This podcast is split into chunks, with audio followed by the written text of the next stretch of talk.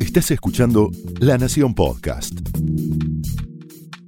A continuación, el exitoso ciclo de entrevistas de La Nación Más, ahora también para escuchar. Esto es Conversaciones.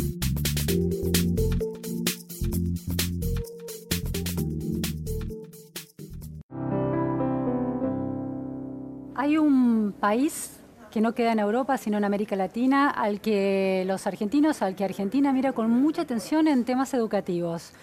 A veces para tratar de entender por qué les va tan bien en todas las pruebas, en todos los casos, las pruebas PISA, las pruebas de la UNESCO, TERCE, las pruebas de PILS y TIMS que miden, que evalúan eh, matemáticas, ciencias y lectura les va siempre mejor que Argentina, les va siempre mejor que a todos los países de la región que se aceptan someterse a esas pruebas.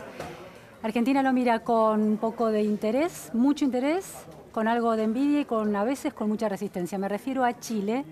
Y hoy estamos con, está, tenemos como invitado a Cristian Cox. Cristian Cox es el director actualmente del Centro de Políticas Comparadas en Educación de la Universidad Diego Portales de Chile. Es un doctor en sociología por la Universidad de Londres y, eh, de Londres y es un hombre clave del debate educativo chileno que además conoce el debate educativo argentino también. Muchísimas gracias, Cristian, por estar hoy en Conversaciones. Muchas gracias por la invitación. Encantado. Cristian, una primera pregunta que se impone ante el desconcierto argentino con el caso chileno. ¿Cuál es la clave de esta mejora tan sostenida de Chile en relación a ejes cognitivos y materias cognitivas, materias claves en el sistema educativo, como son matemática, comprensión lectora, ciencias? ¿Qué es lo que ha hecho Chile que no hizo Argentina para que le esté yendo progresivamente bien? El caso de Chile eh, en relación al resto de América Latina, para no singularizar la comparación solo con con, ustedes. Eh, tiene un origen que lo diferencia en un periodo trágico de pérdida de, pérdida de la democracia en el país y la adopción de un cambio radical en la organización institucional del, sector escolar por la dictadura militar durante los 80 y que eh, cambió drásticamente la regulación del sector a través de una modificación en su modo de asignar los recursos públicos a, educación y que lo, lo, hizo de acuerdo a criterios eh, neoliberales de asignación de los recursos a la demanda. Chile tiene organizado su sistema escolar de una manera en que financia a sus alumnos eh, que portan el recurso público a donde vayan. Y, de esta manera en los 80 se estableció una competencia, mecanismos competitivos eh, entre las instituciones por matrícula. Así que tienes eso a más de 30 años de distancia. Eh, Chile tiene un doble sistema de rendición de cuentas eh, en educación. Tiene la rendición de cuentas corta de un cliente que si no le gusta el servicio se retira, retira a sus hijos y se cambia. Y tiene muchas leyes y muchas regulaciones y mucho esfuerzo del Estado eh, y que se llama la regulación vía política larga. Tenemos un sistema, Chile es una sociedad, la chilena, obsesionada con, con educación. Definidas desde la dictadura y sostenidas hasta el presente, que es la política de voucher. Esta idea de darle a la financiar la demanda de las familias y de los alumnos en lugar de financiar la oferta, es decir, en lugar de repartir de manera eh, casi equitativa e igual el dinero entre las escuelas. Y esto genera, según explicabas, una competencia entre las escuelas por atraer a los alumnos, ¿sí? porque los alumnos portan ese dinero hay cuestionamientos a esta política eh, de distintos referentes educativos del mundo en relación a que ha generado una profunda inequidad y una pérdida de espacio de las escuelas municipales, las escuelas públicas, que siguen perdiendo matrícula y la están ganando las escuelas privadas. Sin embargo, la información dice que la brecha de equidad educativa chilena es más chica que la argentina. Es decir, que los chicos de sectores vulnerables en Chile, comparados con los chicos de sectores altos en Chile, tienen unos aprendizajes más parecidos que esos dos sectores en Argentina. ¿Podés comentar y desarrollar ese tema? Bueno, el propósito de equidad es muy marcado en las políticas post-transición a la democracia en el año 90. Hay un esfuerzo estatal consistente eh, que parte con programas eh, de compensación que apuntan a la matrícula más vulnerable y sus establecimientos desde el año, desde el inicio de la transición. Y que culminan esos esfuerzos de, políticas que distinguen a un subsector de la matrícula en una ley de subvención escolar preferencial. Es decir, eh, la subvención esta que portan los alumnos, eh, Chile la tiene organizada de manera de que pone más recursos, sustancialmente más recursos, en el 40% que tiene eh, indicadores socioeconómicos de, cierta vulnerabilidad. Eh, efectivamente, la, distancia sigue siendo muy grande, sigue siendo inaceptable en términos de una sociedad democrática y que tiene valores meritocráticos respecto a educación, pero en relación al punto de partida del año 90, eh, esa distancia entre los sectores altos y los sectores pobres en resultado educativo es más angosta hoy día que hace 30 años. Eh, el efecto más grave, heredado de los 80 y acelerado con unas políticas que hoy día se acaban de cambiar, que permitían a las familias agregar recursos a la subvención, es de segmentación de la social de la experiencia escolar. Yo diría que el problema eh, hoy día en Chile de lo políticamente que más atraen la atención y, la necesidad de cambio. Y es que por este aporte de la familia, las instituciones se estratificaron. Claro. Eh, grupo por grupo, de acuerdo a capacidades de ingreso de la familia, aportando por sobre la subvención.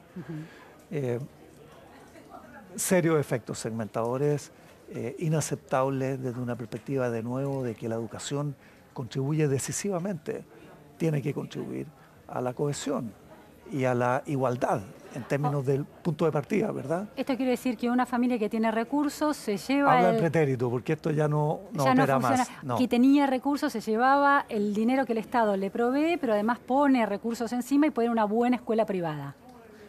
Siguen siendo escuelas subvencionadas, siguen siendo escuelas a las que se le asigna la subvención, pero que tenían por ley el derecho de un cobro adicional a la subvención a la familia.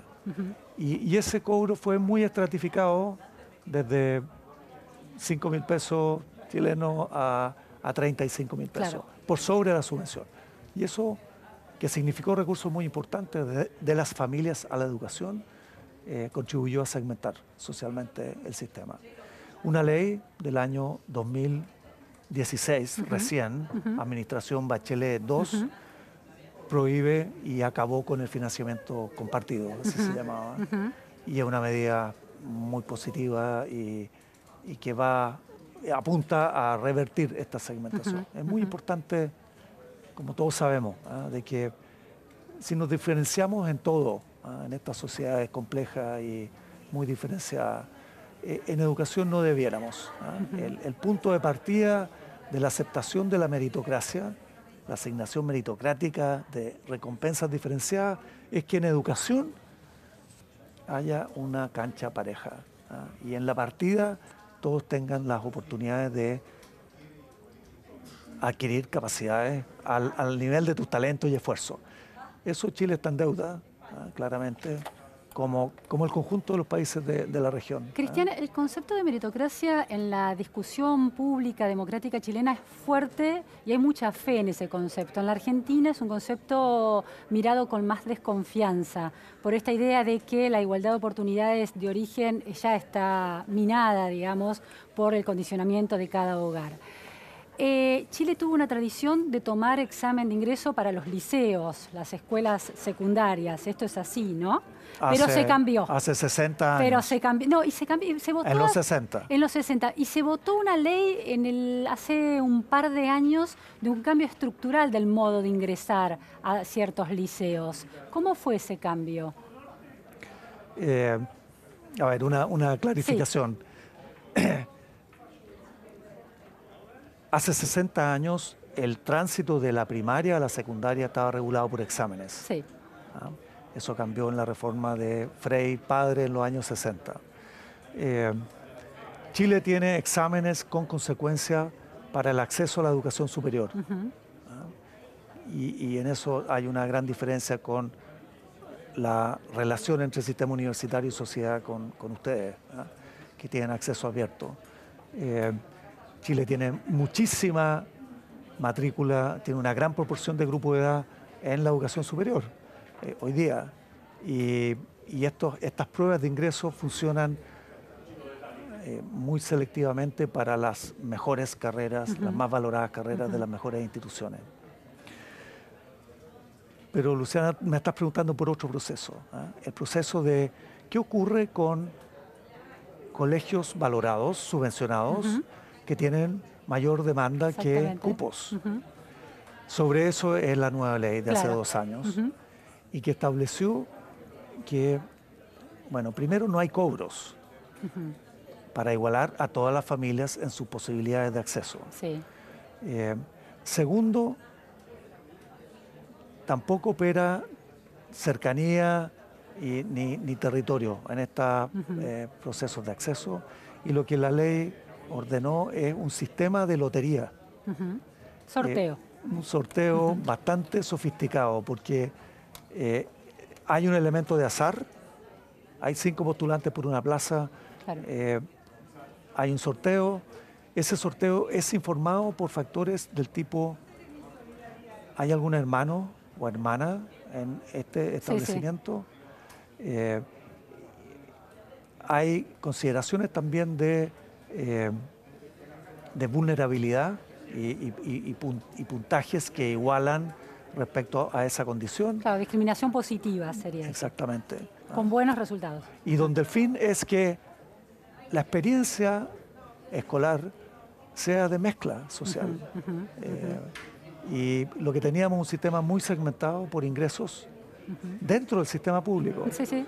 Y nos estamos moviendo en una dirección de que no exista esa segmentación. ¿ah?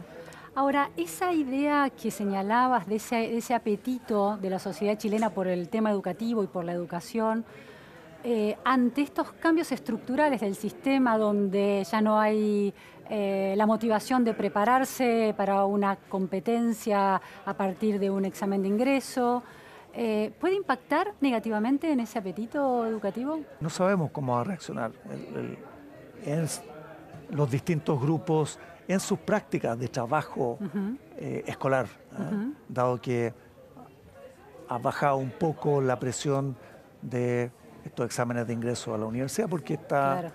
prácticamente todo el grupo de edad ingresando a la educación superior. Claro.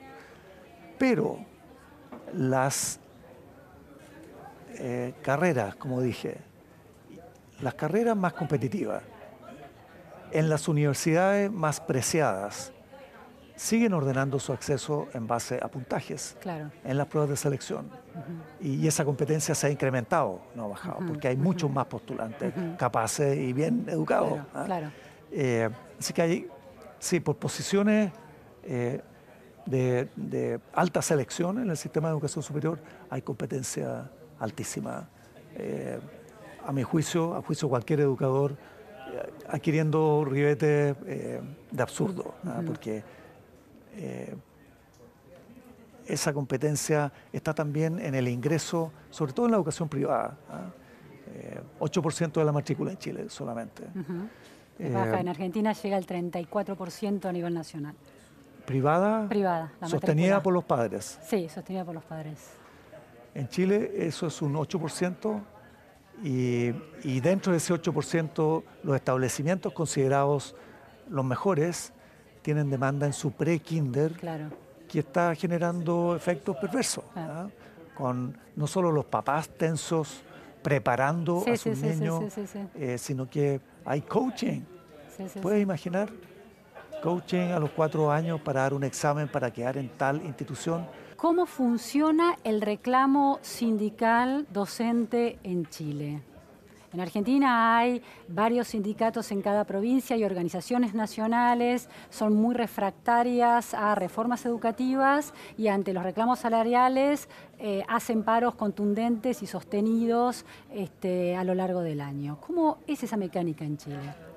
En Chile hay un, sindicato, eh, un colegio de profesores que ha tenido en los últimos 30 años, desde la transición en adelante, una relación eh, con los gobiernos de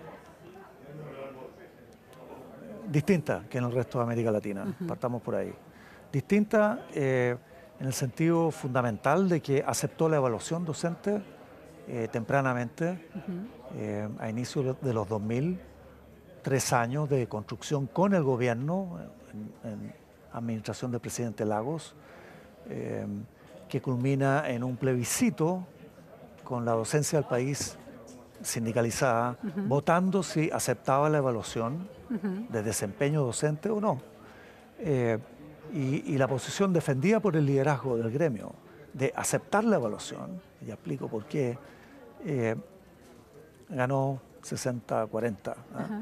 Eh, cambió su liderazgo poco después del primer plebiscito, que era muy crítico de la evaluación, y votó por segunda vez eh, este gran cambio, ¿ah? eh, porque culturalmente significa otra visión de la profesión.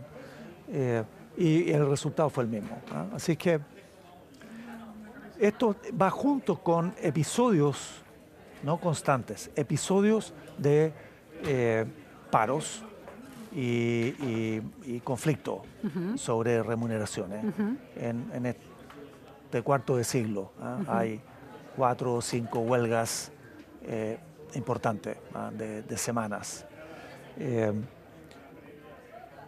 el gremio en Chile eh, aceptó la evaluación porque tuvo la visión, la convicción de que no iba jamás la profesión docente a ser considerada por las otras profesiones en su diálogo con el resto de la sociedad una profesión si no aceptaba la evaluación. ese, fue como el sustrato eh, cultural que impulsó al liderazgo a convencer a su base, funcionó de esa manera, eh, a que esto debía ocurrir. Y, el resultado de este trabajo con el gobierno es que la forma en que se hace la evaluación de desempeño fue concordada. ¿Cómo es esa evaluación de desempeño? Eh, es muy es muy interesante, eh, muy completa a, mi juicio. Eh, la evaluación tiene varios instrumentos eh, que, incluyen juicio de pares, juicio del director del establecimiento, no son los más decisivos, y también autoevaluación. He nombrado los tres instrumentos que no discriminan mucho. El instrumento fundamental es un portafolio, un portafolio de evidencia sobre tus capacidades de planificar, realizar clases y evaluarlas y retroalimentar a tu grupo sobre su aprendizaje. Eh, así que es un portafolio de evidencia, evidencia de planificación de clases, la evidencia sobre tu realización de clases, realización de enseñanza incluye un video de una clase completa eh, que es evaluado por jueces dos que tienen que no se conocen y está, bien hecho eso eh, y que tienen que coincidir muy altamente ¿ah? en que esto es un desempeño de tal nivel. Esto ya tiene 15 años. Cristian, hay eh, una... Y tiene consecuencias sobre remuneraciones. Exacto, eso te iba a preguntar. ¿Tiene, tiene, ¿Hay una, un premio o un castigo en términos de remuneración por el desempeño? Lo hay. ¿De qué porcentaje sobre el salario? En, sus extremos, eh, si sales mal en esta evaluación, entras en un canal de apoyos eh, y, desarrollo profesional docente provisto públicamente y, das el examen de nuevo. ¿ah? Y, si fallas por segunda vez, eh, todavía hay una chance más. y en términos al final sales Al Si final te va sale. mal, ¿Qué porcentaje de docentes Muy sale? bajo, muy bajo. 0,1, 1%, 10%. 1.3% Ok. entra en este derrotero de dificultad. ¿Y cuánto gana aquel docente con extra? ¿Qué compensación positiva, qué bonificación tiene por tener un buen desempeño? Aquí, aquí un alcance, esta- estas reglas acaban de cambiar. Eh, hacia atrás lo Sí. que había es que los mejores desempeños, en la mejor demostración de desempeño en estos dossiers, estos portafolios, Sí. calificaban para que dieras un examen de conocimiento, Sí. otra, otra prueba. Sí. Los que pasaban esa prueba, incrementos de un quinto de tu, de tu sueldo. eh, Ah. Y por lo- anualmente hay que hay por que prox- ratificarlo. por los próximos cinco años. Ah, perfecto. Cada cinco años tienes que pasar por esta, Está bien, por esta evaluación. está bien. El, el cambio ahora es que est- esto de los excelentes Sí, sí. y bonificados Sí. eh, tenía un impacto en términos de proporción del 5% ¿ah? bajo.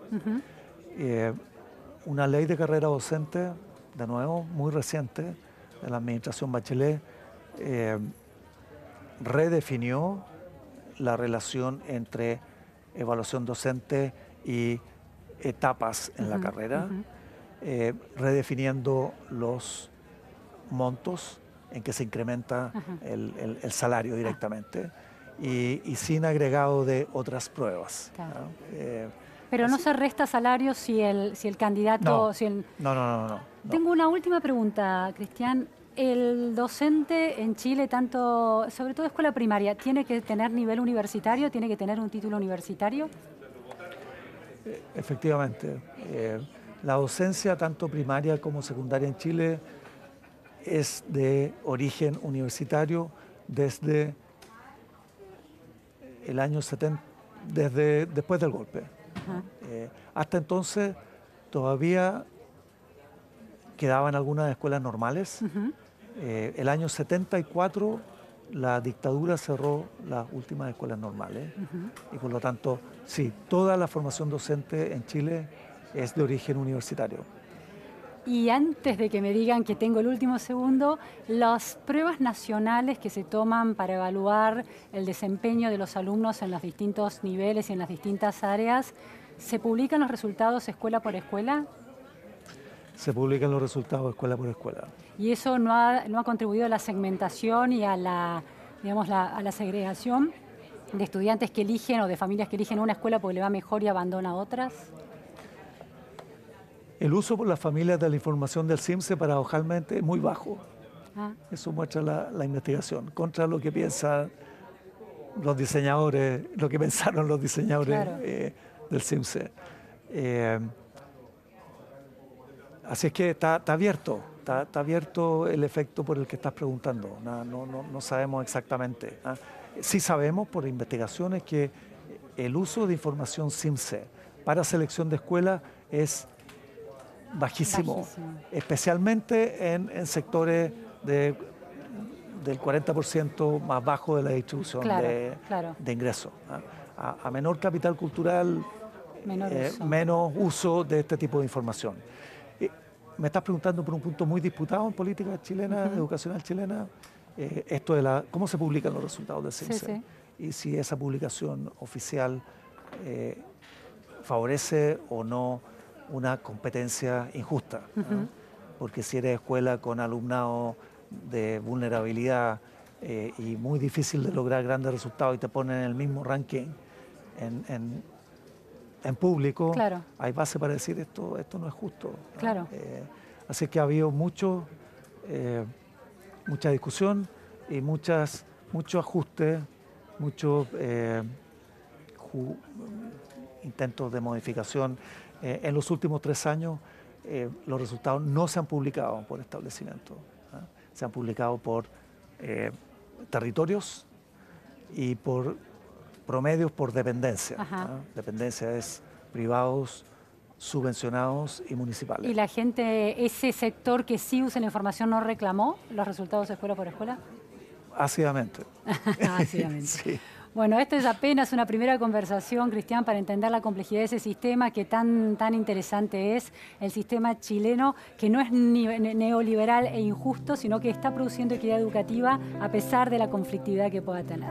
Así es. Muchas gracias por estar aquí. Muchas gracias. Fue Cristian Cox en Conversaciones de la Nación.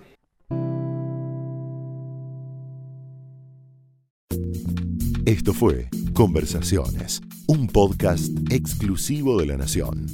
Escucha todos los programas de La Nación Podcast en www.lanacion.com.ar. Suscríbete para no perderte ningún episodio. Estamos en Spotify, Apple Podcast, Google Podcast y en tu reproductor de podcast favorito. Seguí escuchando La Nación Podcast.